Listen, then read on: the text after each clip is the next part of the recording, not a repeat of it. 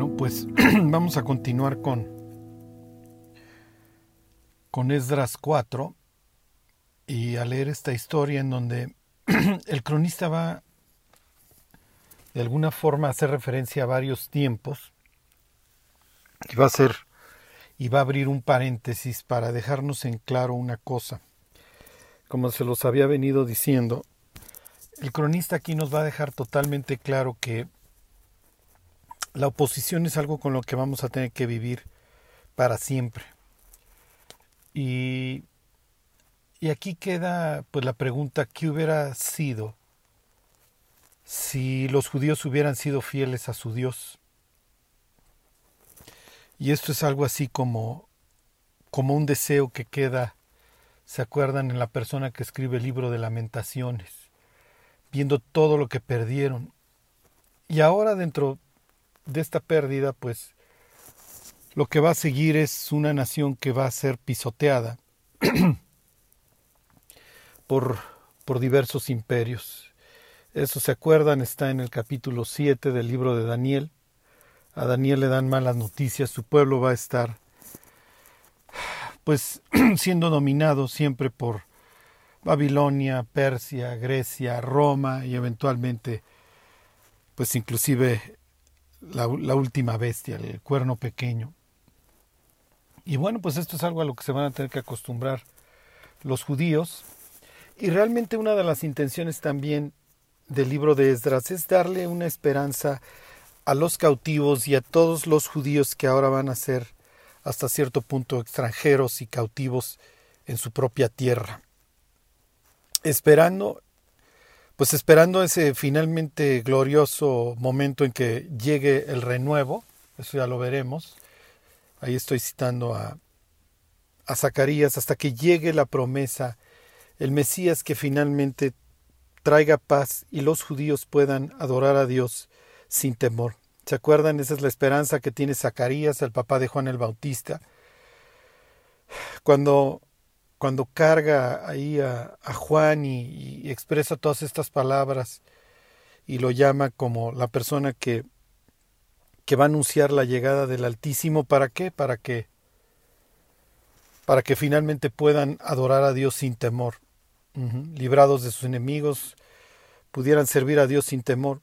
Esa es la esperanza que tiene Zacarías y esperanza que también pues nosotros obviamente abrigamos el, el finalmente poder adorar a Dios en un ambiente y en un mundo en donde no, no tengamos que tener miedo, este, miedo al futuro, realmente miedo a la muerte, miedo a la bancarrota, miedo a todo, a lo que hoy está este, envolviendo este mundo. Pero mientras vamos a tener que aprender a convivir con el caos, vamos a tener que entender que esto es parte de la vida y que no importa cuál sea la oferta por parte del diablo, la solución a nuestros problemas estará siempre en Cristo y con Cristo va a ser con quien tengamos que caminar a lo largo de todo este pues valle bastante escabroso. Es lo que es lo que dice David cuando pues de alguna manera presume que Dios es su pastor y que con él nada le va a faltar y que este pastor que él tiene le permite pues caminar junto, junto a aguas de reposo, este, ser llevado a pues a buenos pastos y no piensen en, en un pastizal en Escocia ni en pampas argentinas, este, piensen realmente en un desierto en donde se requiere mucha pericia por parte del pastor para encontrar algunos pastos que se puedan ir comiendo las, las ovejas y poder decir, bueno, pues aunque ande en valle de sombra de muerte, no voy a temer mal, porque Dios estará conmigo y, y su vara y su callado me infundirán aliento. Y ese es uno de los conceptos que va a manejar más adelante el profeta Geo cuando, cuando le diga a estos cautivos que, que se enfrenten a esta oposición y que reconstruyan el templo, ¿sí? Que Dios está con ellos, así como David dice que la presencia de Dios lo va a acompañar en el Salmo 23 y que su vara y su callado le infundirán aliento, será el mensaje que Ageo le dé a los judíos. yo estoy con vosotros, dice literalmente el libro de Ageo. Y finalmente David puede decir que Dios prepara una mesa en donde puede comer aún en presencia de sus enemigos. Y es lo que van a tener que entender estos cautivos y lo que tendremos que entender nosotros. Entonces, bueno, recapitulándoles el, estruendo, este testimonio, esta vida, esta recuperación por parte de los cautivos se oyó tan lejos que lo escucharon sus enemigos. Y los enemigos llegaron con una propuesta. Nosotros vamos a edificar con ustedes. ¿Qué implicaría aceptar esa propuesta? Por un lado implica dinero y seguridad. Algo bastante, bastante atractivo para estos cautivos. Vamos a llevar la fiesta en paz, vamos a hacer migas con el mundo, este, no vamos a hacer olas, no vamos a hablar de ningún infierno ni, ni de ninguna exclusividad por parte de Dios y todos llevamos la fiesta en paz. Eso por un lado. Por el otro lado, aceptar su cooperación implica pudrir literalmente a la congregación, este, descarrilar por completo esta idea de exclusividad hacia Dios y de la reconstrucción de su templo y obviamente la destrucción de sus propias vidas. No es lo que no es lo que queremos. Entonces, de entrada, esto parece bastante eh, ¿cómo les diré? Bastante atractivo. Vamos a llevar la fiesta en paz, vamos a dejarlos que reconstruyan, Además, esto va a implicar dinero y esto va a implicar seguridad, pero es venderle el alma al diablo. Y esto desgraciadamente sucede todos los días en el cristianismo. Vamos a permitir este, que los incrédulos entren, que participen en la construcción de, del templo, en la adoración a Dios, recibimos su dinero, no, no, no sufrimos su persecución, pero Tampoco les vamos a hablar del infierno, a dónde van, tampoco les vamos a decir que Jesús es el único camino. Ajá.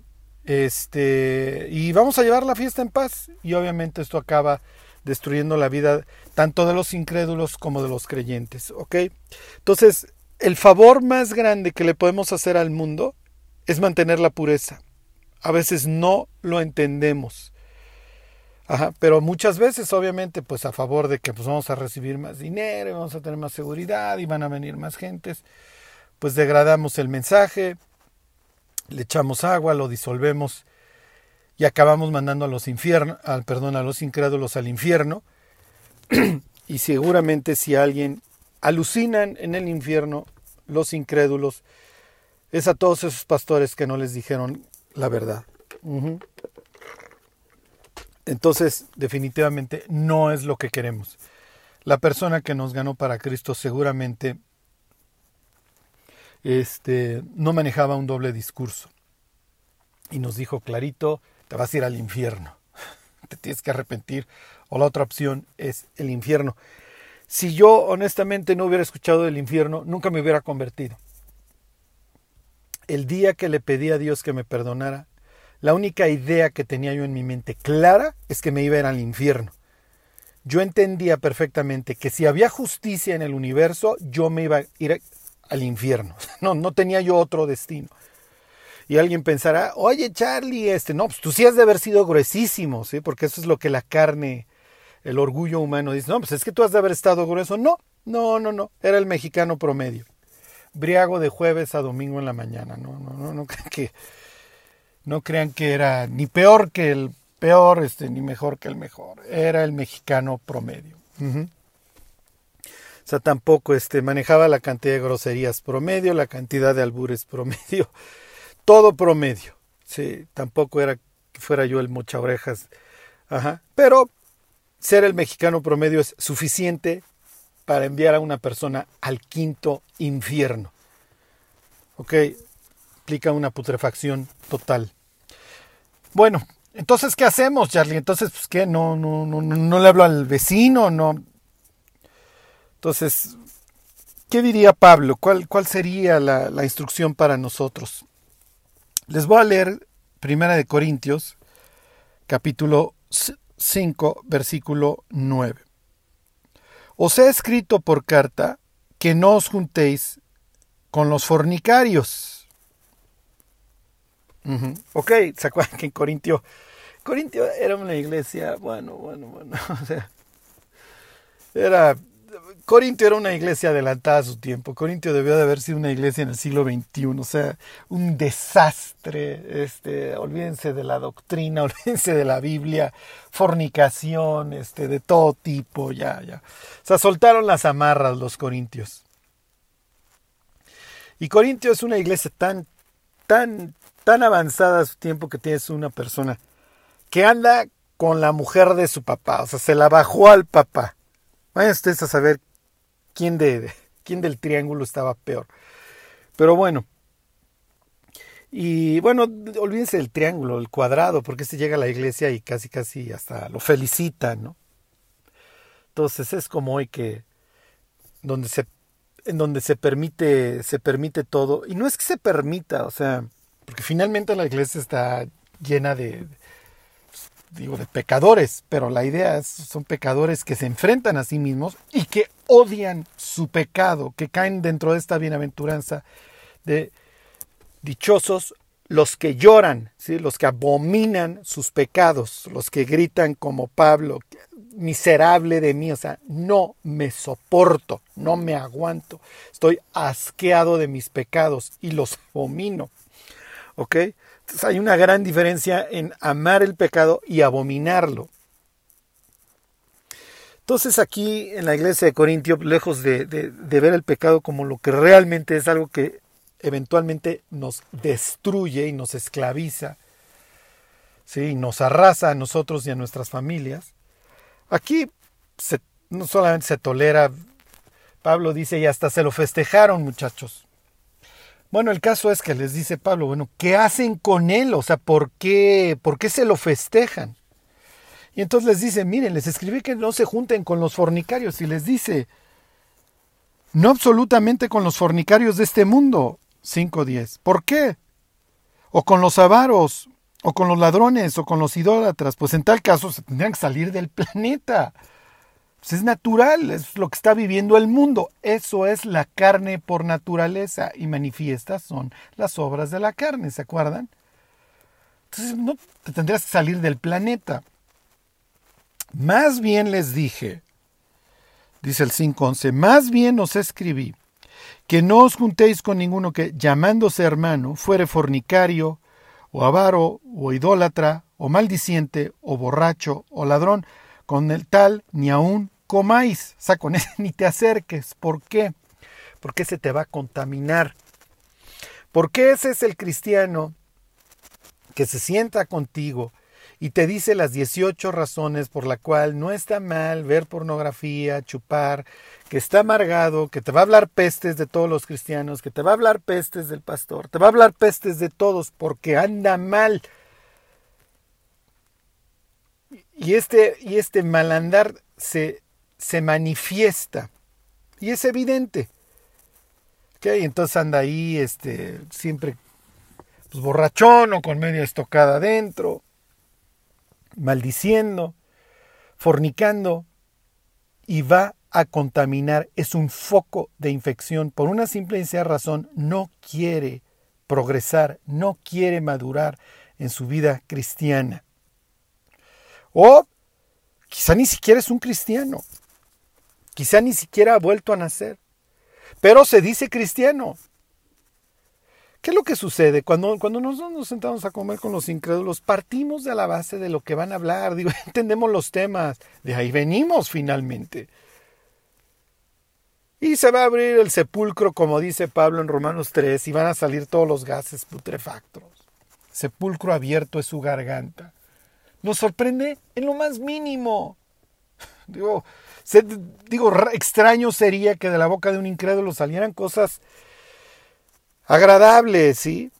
No, pues va a salir la misma putrefacción y van a manejar siempre los mismos temas y van a platicar de sus series y de todo lo que sucede en las series y de, y de su vida y van a brotar 18 groserías por minuto. Es natural. De ahí venimos todos. El problema es cuando una persona que se dice cristiano abre la boca y empiezan a salir todas, toda la putrefacción. Entonces, digo, lo más probable es que ni siquiera, ni siquiera sea creyente, pero se dice. y camina entre el rebaño y se dedica a contaminar y manda el mensaje incorrecto de que hay comunión entre Cristo y Belial y de que podemos vivir de una forma sin consecuencias. No es cierto, no podemos vencer al sistema.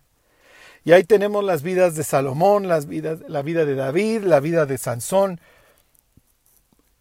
el propio Israel, Judá, que nos dejan en claro que Dios no puede ser burlado. Y todo lo que el hombre siembre, eso también va a cosechar. Entonces, dice Pablo, tengan cuidado. No se puede vivir de una manera esperando, esperando cosechar unos frutos de otra. ¿Ok? Y en ese sentido los cautivos lo van a, van a superar hasta cierto punto la prueba. ¿Por qué? Porque van a decir, mira, con ustedes no vamos a construir. Por las razones que ustedes quieran, que ellos esgrimen, no, mira, ya nos dijo Ciro, este es el decreto de Ciro, y Ciro dice que la construyamos nosotros y no con ustedes. ¿Ok? ¿Y por qué digo que lo logran parcialmente? Porque la obra va a ser detenida. Y la obra va a ser detenida durante muchos años. Y Ageo va a tener que llegar a reclamarles, siendo el portavoz de Dios, diciéndole, los detuvieron, pero nunca se hizo nada por, por reconstruir. Y entonces, bueno, pues ni modo, ya nos detuvieron, vamos a construir cada uno nuestra casa, pues todos estos fondos o lo que sea, pues vamos a adornar nuestras casas, eso es de lo que se va a quejar Dios a través de Ageo, cada uno va a sus, hogares, a sus casas artesonadas, pero la mía, la mía no pasó de los cimientos. Sería el equivalente hoy para nosotros, más buscad primeramente el reino de Dios y su justicia.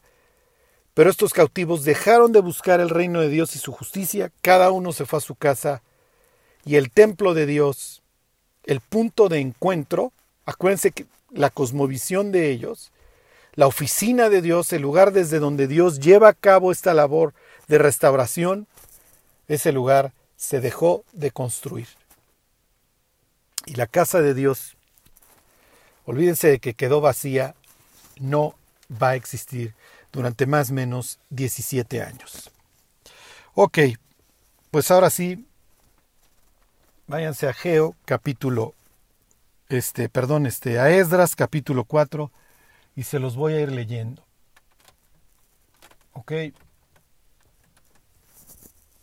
Bueno, les recapitulo, dice Esdras 4.1, oyendo los enemigos de Judá y de Benjamín, que los venidos de la cautividad edificaban el templo de Jehová, Dios de Israel, vinieron a Zorobabel y a los jefes de las casas paternas y les dijeron, edificaremos con vosotros porque como vosotros buscamos a vuestro Dios. Eh, hasta espiritual era la propuesta.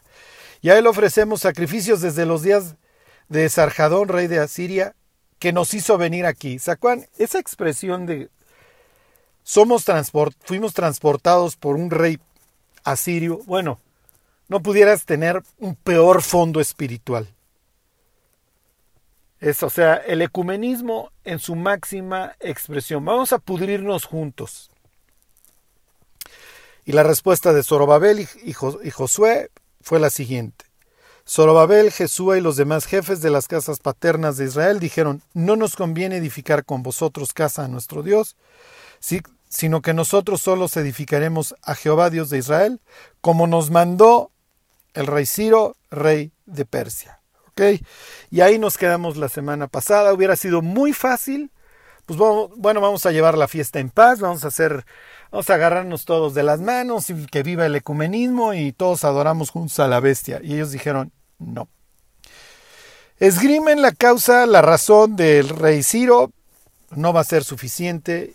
Y aquí se abre el paréntesis y esto se vuelve un capítulo bastante extraño cuando, cuando no tenemos bien bien la, ¿cómo les diré?, la temporalidad de los eventos. Cuando vemos cómo va siguiendo un, ciertos tiempos el, cronista para abrir su paréntesis, esto le da sentido y nos queda claro el mensaje que quiere mandar. Siempre va a haber oposición. A veces pensamos, bueno, es que no, no, se, no, no se han dado todas las cosas, entonces seguramente esto no es de Dios. Es, es la mentalidad que van a tener estos. ¿eh?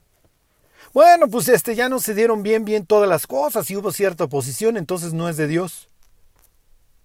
O sea, la vida va a estar llena de obstáculos. Es parte de... Y con esto no les quiero decir, ay, no es que se dieron todas las cosas, entonces seguramente mi novia incrédula, pues entonces sí es con la que Dios quiere que me case. Para nada. Sí. O sea, Dios es muy claro en su voluntad y su voluntad aquí era que reconstruyeran. Por eso se da el, decreto de, de, Ciro para que reconstruyan, siguiendo todas las profecías de Jeremías. Y bueno, pues a la primera de cambios, pues ya no se pudo y, y cesa la obra. Entonces, o sea, el diablo se va a oponer al crecimiento de la iglesia, al crecimiento del cristiano. Va a ser parte de nuestra vida y pensar que todo va a ser un camino por el parque es ridículo. Y la vida del cristiano va a estar llena de sinsabores. Pero no por eso quiere decir que Dios no esté con nosotros. Y además, si Dios no nos metiera muchas veces por valles oscuros, no pudiéramos llegar a hacer todo eso que Dios planeó. O sea, piensen en la vida de José. José limpiando excusados en Egipto, pensando, pues este es el proyecto de Dios para mi reinado, que gobernara yo un penal en Egipto. Y Dios está trabajando en la vida de José. David, en una cueva, y este era tu proyecto para mi reinado sobre tu pueblo, reinar sobre una banda de cuates todos afligidos, este, todos endeudados. ¿Esto era tu proyecto? Entonces, como dijera Pablo, y tuvimos en nosotros sentencia de muerte, para que no confiáramos en los hombres, sino en Dios que resucita a los muertos. Es parte de la vida. Y querer salir corriendo a la primera oferta del diablo que se ve agradable, es que estoy solo, es que necesito una pareja, es que este trabajo es horrible, es que mi cónyuge es insufrible. ¿Y? ¿A dónde vas a salir? ¿A la oferta del diablo? Bueno, y dice Esdras 4:4. Pero el pueblo de la tierra intimidó al pueblo de Judá y lo atemorizó para que no, no edificara. Entonces tenemos este concepto de pueblo de la tierra que se va a estar repitiendo y ya nos dijeron su identidad. Somos los transportados. Y si se acuerdan de Segunda de Reyes, estos transportados, estos desplazados, bueno, espiritualmente es lo peor con lo que te pudieras meter. Y luego dice, Versículo 5. Sobornaron además contra ellos a los consejeros para frustrar sus propósitos todo el tiempo de Ciro, rey de Persia, y hasta el reinado de Darío, rey de Persia. O sea, esto se va a prolongar. Pero aquí el cronista nos da un dato bastante interesante. El reino de Dios genera, genera tal tal negatividad, genera tantas cosas en el incrédulo, que hasta el incrédulo está dispuesto a meterle dinero con tal de perjudicar los planes de Dios. Ajá. Lo que, obviamente lo que aquí están viendo amenazados estos son sus cotos de poder.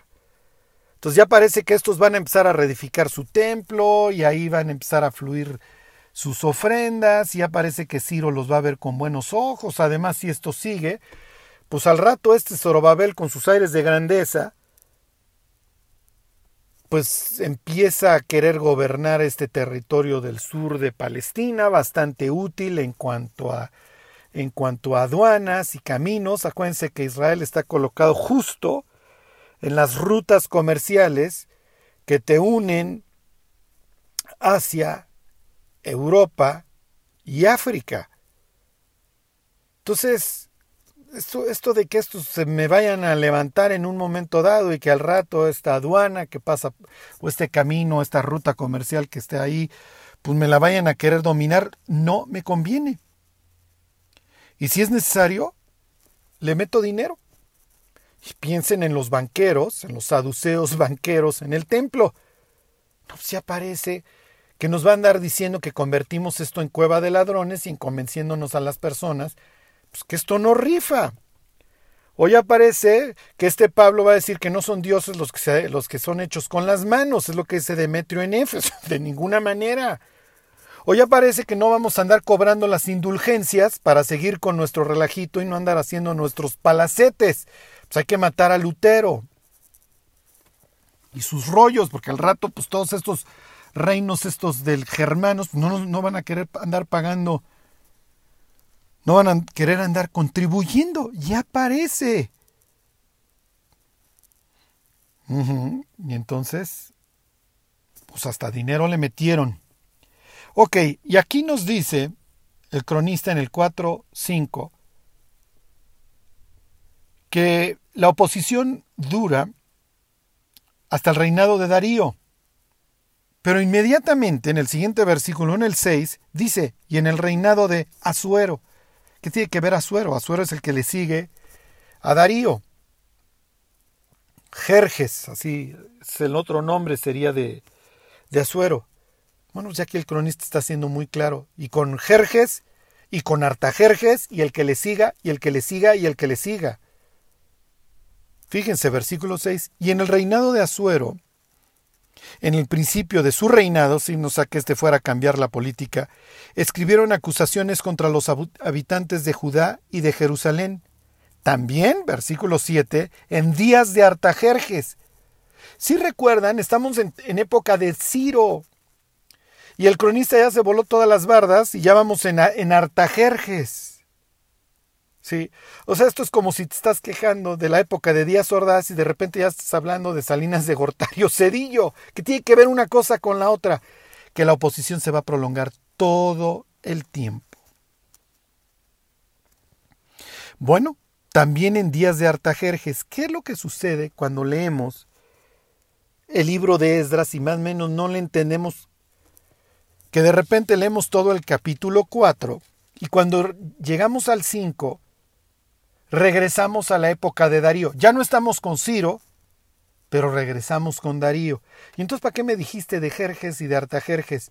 Simple y sencillamente el cronista está diciendo, está abriendo un paréntesis para decir, miren, cesó la obra en días de Ciro y la oposición a todo el trabajo por parte de los desterrados que regresan no va a cesar.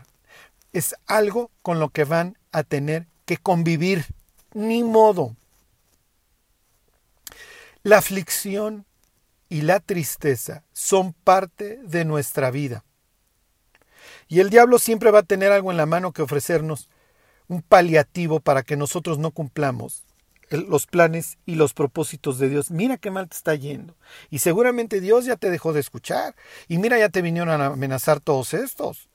Y además, tú estás súper mal.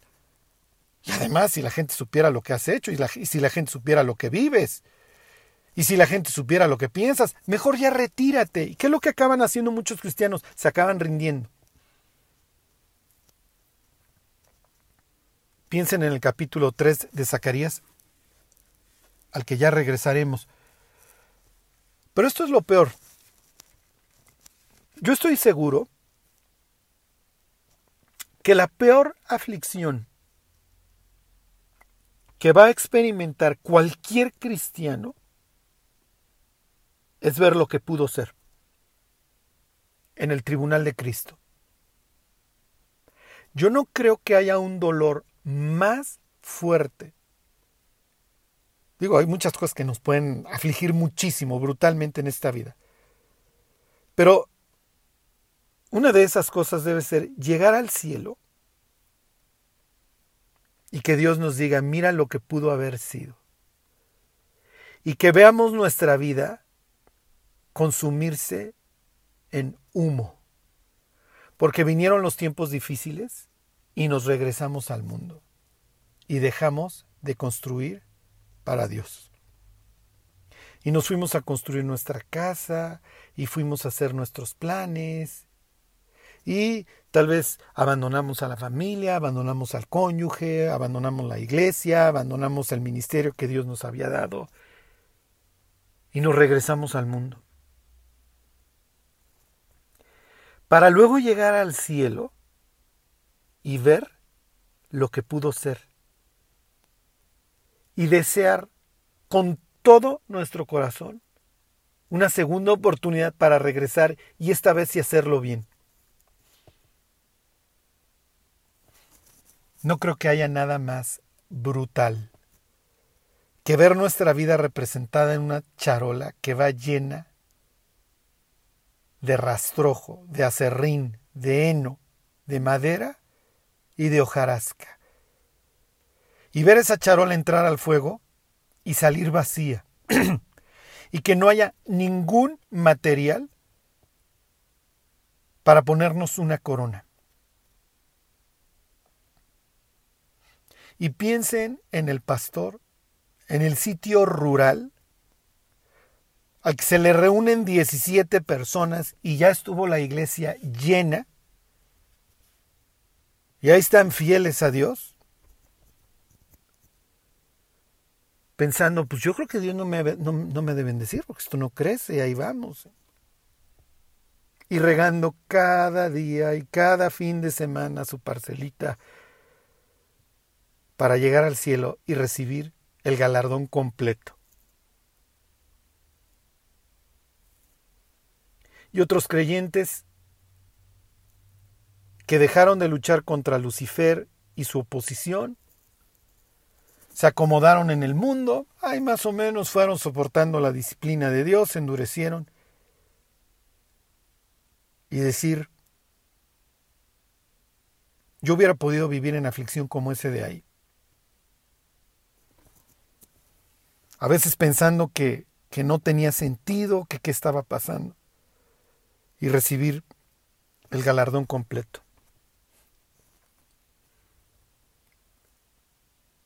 Cuando, cuando empezaban a salir las, las computadoras hace ya varios años y no tenían, o por lo menos no les había uno tanto al autoguardado, yo supe de tantos casos de personas que perdieron su tesis. Ya la tenían casi completa y no la guardaron y un día prendieron la computadora y el archivo ya no estaba ahí. Qué horrible. Qué horrible es perder el trabajo realizado. Mirad por vosotros mismos, dice Juan, para que recibamos el galardón completo. No sea que no recibamos la recompensa completa. El caos, la oposición, los ratos malos son parte de nuestra vida y los vamos a tener que soportar y los vamos a tener que llevar. No hay de otra. La otra opción es regresar a un mundo que nos ofrece comodidad, que nos ofrece si quieren un respiro y que eventualmente va a acabar destruyendo nuestras vidas y las vidas de nuestras familias. No hay ningún atleta en las Olimpiadas que se suba al podio y que diga, no, estuvo regalado. Y ellos corren, como dice Pablo, por una corona perecedera, corruptible, inútil. Algo que a la luz de la eternidad es total y perfectamente inútil. Pero nosotros corremos por una no perecedera, por una incorruptible. Y el labrador para participar de los frutos debe trabajar primero, acuérdense. Bueno, entonces, en el reinado de Ciro y en el reinado de Cambises, seguramente fue el hijo de Ciro, y en el reinado de Darío y en el reinado de Azuero y en el de Artajerjes, y cuando venga Alejandro Magno, y cuando venga el Seleuco, y cuando venga Antíoco, y cuando venga Pompeyo, y cuando venga Augusto, y cuando vengan todos. Va a haber oposición. El mundo aborrece a Dios. Como dice Jesús, si el mundo os aborrece, que no les extrañe, sepan que a mí me aborreció primero. Bueno, les sigo leyendo. Versículo 7. También en días de Artajerjes, ya vamos en Artajerjes, escribieron Bislam, Mitrídates, Tabel y los demás compañeros suyos Artajerjes, rey de Persia, y la escritura y el lenguaje de la carta eran en arameo. Reum, canciller, y Simsai, secretario, escribieron una carta contra Jerusalén al rey Artajerjes. Claro, hay que acusar, hay que difamar, hay que mentir, hay que hacer lo que sea para que el reino de Dios y sus planes se frustren. En la fecha escribieron Reum, canciller, y Simsai, secretario, y los demás compañeros suyos, los jueces, gobernadores y oficiales, y los de Persia, de Erec, de Babilonia, de Susa, esto es, los elamitas, y los demás pueblos que el grande y glorioso Asnapar transportó e hizo habitar en las ciudades de Samaria y las demás provincias del otro lado del río. Ok, no solamente transportó Esarjadón, también el mismo Asurbanipal. O sea, este, esta política de desplazamientos nunca terminó. Por parte de los asirios, acuérdense, la idea era destruir la identidad nacional de los pueblos que ellos conquistaban. ¿Ok? Y aquí nos cuentan que gobernaron, digo, perdón, que escribieron los jueces, los gobernadores y oficiales y los de Persia. ¿Ok? Los de Erec, ¿Se acuerdan de, Don Nimrod y capítulo 10 de Génesis? Luego vuelvan a, leer. Todos estos sitios apestan a azufre. Los de Erek, Babilonia, Susa, esta es una de las ciudades más importantes del reino de Persia. ¿Ok? Esto es los elamitas y los demás pueblos. Muchos de todos estos desplazados ahora también no solamente se hace referencia a los desplazados por Esarjadón, sino luego otro de los sucesores asirios, el gran Asurbanipal. Bueno, y esta es la copia de la carta que enviaron al rey Artajerjes. Y hago un, un, este, un paréntesis. Cuando dice que escribieron los jueces, gobernadores y oficiales, está hablando de que los grandes muchos grandes están implicados en esta, en esta persecución. Y alguna vez leía yo que los emperadores romanos que se consideraron más sabios, este, Marco Aurelio, por ejemplo, Diocleciano, fueron los peores. Los peores en cuanto a su persecución. a veces pensamos en locos perseguidores como como Nerón. Pero muchas veces fueron así tipos que a los ojos del mundo eran considerados ecuánimes y sabios, pero eran los peores. Su, su rivalidad y su orgullo contra Dios los llevaron a convertirse en unas personas amargadas y unos verdaderos carniceros. Y aquí tenemos a personas en las altas esferas persiguiendo al pueblo de Dios. Y entonces, con todas sus credenciales, le escriben al rey Artajerjes y les dicen, tus siervos del otro lado del río, le hace del otro lado de, del Éufrates, te saludan, ¿ok? Al occidente del, del Éufrates. Sea notorio al rey que los judíos que subieron de ti a nosotros, vinieron a Jerusalén y edifican la ciudad rebelde y mala, y levantan los muros y reparan los fundamentos. Esto lo trata, no el libro de Esdras, lo trata el libro de Nehemías, la reconstrucción del muro. ¿Ok? Pero el cronista en el libro de Esdras nos abre un paréntesis para decirnos, fíjense cómo esto va a continuar. O sea, no solamente se opusieron a la construcción del templo, se opusieron eventualmente a la reconstrucción del muro y todo lo que tuviera que ver con los planes de Dios. Este, Artajerjes, ¿se acuerdan? Le da la autorización a Nemías para que regrese y edifique el muro. Entonces aquí le están diciendo, oye, estos que les dijiste que regresaran. Pues lo que están construyendo es una, es una ciudad rebelde y mala. Y luego, versículo 13, ahora sea notorio al rey que si aquella ciudad fuere reedificada y los muros fueren levantados, tu bolsillo, que ahora están apelando al bolsillo, no pagarán tributo, impuesto y rentas, y el erario de los reyes será menoscabado. Uno de los argumentos que se le dice a las personas que buscan a Dios es, te van a pedir dinero. Y efectivamente hay unas iglesias, como dice segunda de Pedro, segunda de Pedro, segunda de Pedro capítulo 2, hacen mercadería, hacen un negocio con los cristianos. Es verdad. Y por ellos el camino de la verdad es blasfemado. Sí, sí es verdad. Pero también hay una realidad. Que la persona que vuelve a nacer tiene agradecimiento a Dios y a las personas que le hablaron de Cristo y le queda claro que para llevar a cabo la obra de Dios no es que se necesiten, pero Dios pone en el corazón de los cristianos el contribuir. Y eso sí, mientras el Chelas pagaba la de Black Label, o, cuando estaba en plena quincena la de Blue Label, o cuando pagaba el Chivas Regal, ahí sí nadie le decía nada. o cuando invitaba las líneas de coca, cuando invitaba los carrujos, o cuando invitaba, si Chelas no era de recursos, la bolsa de charanda, ahí sí no le decía nadie nada. Cuando tenía que estar pagando las reparaciones del carro, o los daños a terceros, o los daños a la nación porque se estrelló borracho, ahí sí nadie le decía nada.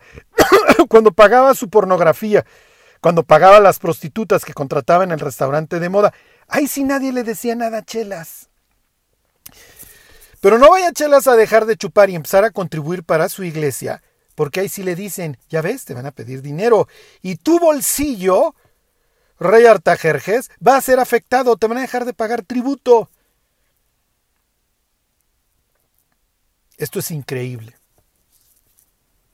Esto es como la anécdota de una muchacha que conocí cuando empezaba yo mi vida cristiana, que me contó cómo tuvo bien intentar su suicidio y posteriormente se vuelve cristiana y le dijo a su papá, te prefería yo antes, ojalá te hubieras muerto cuando te intentaste suicidar. Y esta es la actitud de un mundo que odia a Dios. Prefiero que gastes la mitad de tus ingresos invitando a la borrachera, pero no vayas a dar el 10% a la iglesia. ¿eh? Te están robando, te van a pedir tu dinero. Ah, pero antes cuando, cuando lo gastabas todo en vicio, en destrucción, ahí sí no te decían nada. Y sí es cierto, hay muchas iglesias explotadoras. Pero es cierto también que hay muchos corazones que le entregan sus cosas a Dios y que eventualmente, independientemente de lo que piensen o dejen de pensar los incrédulos, recibirán recompensa por parte de Dios. Porque la persona que se lo da a Dios de corazón, dice la carta a los filipenses, lo que está haciendo es darle algo a Dios que es olor fragante. Es lo que dice capítulo 4 de, de Filipenses. Es una ofrenda que le agrada a Dios.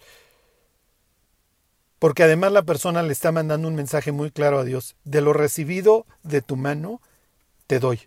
Porque no tengo nada que no haya recibido. Y no me voy a jactar como si no lo hubiera recibido.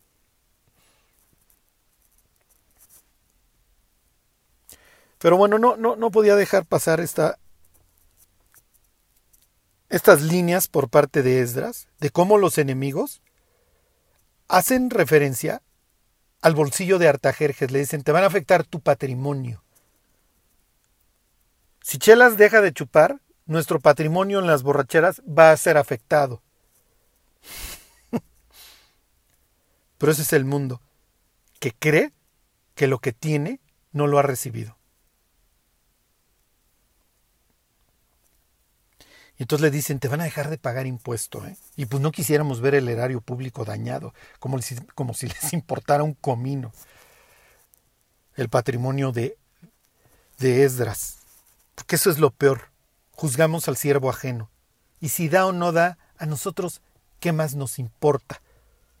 Pero esto es la actitud de Judas cuando le vacían el perfume a Cristo. ¡Ay, esto se pudo haber dado a los pobres! Y Jesús diciendo, Judas, neta, no te des baños de pureza. Porque quisiera ser como esa viuda anciana que vi el otro día, que vi en Tier, echando todo lo que tiene en la ofrenda, pero tú das de lo que te sobra. Versículo 14. 4.14. Siendo que nos mantienen del palacio, no nos es justo verme el menosprecio del rey, por lo cual hemos enviado a hacerlo saber al rey, para que busquen el libro de las memorias de tus padres. Hallarás en el libro de las memorias y sabrás que esta ciudad es ciudad rebelde y perjudicial a los reyes y a las provincias, y que de tiempo antiguo forman en ella rebeliones, por lo cual esta ciudad fue destruida. Ok, obviamente va con todo el veneno. Esta es una ciudad rebelde, perjudicial, y además de tiempo antiguo forman en medio de ella rebeliones. Pues sí, pues sí, pues sí, pues sí.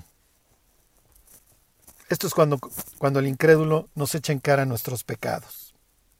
Pues sí, le dimos de qué hablar y ellos se gozan.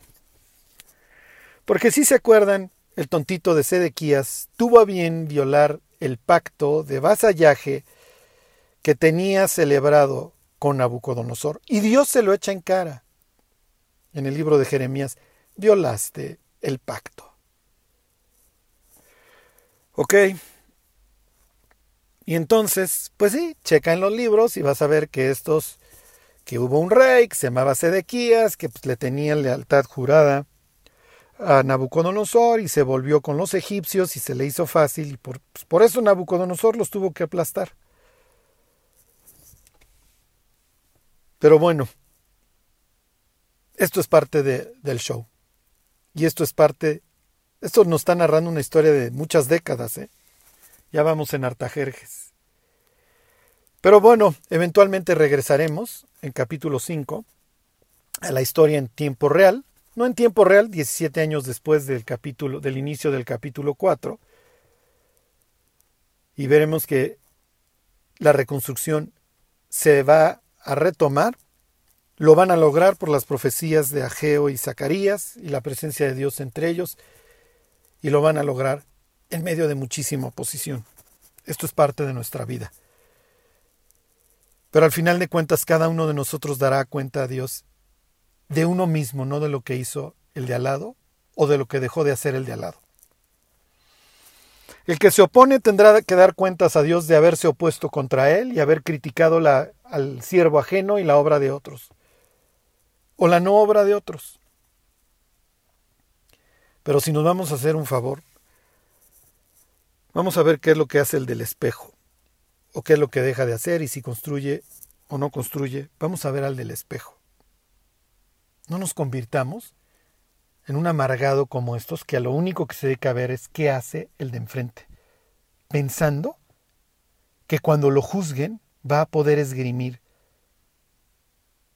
argumentando, es que fulano, es que mengano, mira, si fulano o mengano hicieron o dejaron de hacer, al que hoy se está juzgando es a ti y la charola que hoy se va a evaluar a través del fuego es la tuya y vamos a ver si trae oro, plata o piedras preciosas o si está llena de acerrín. Y que el día lo declare. Entonces, si vamos a criticar la vida de alguien que sea la vida del del espejo, porque esa es la que Dios va a analizar el día que partamos. Y cada uno de nosotros tendremos que dar cuenta a Dios. No se desalienten. Dios está con nosotros. Que Dios los bendiga. Y se alegró el pueblo por haber contribuido voluntariamente, porque de todo corazón ofrecieron a Jehová. Primera de Crónicas 29:9. Si deseas ofrendar para nuestro trabajo misionero, te invitamos a que des clic en el enlace que estaremos dejando en la descripción de nuestras redes sociales. Ve y sé bendición. Gracias.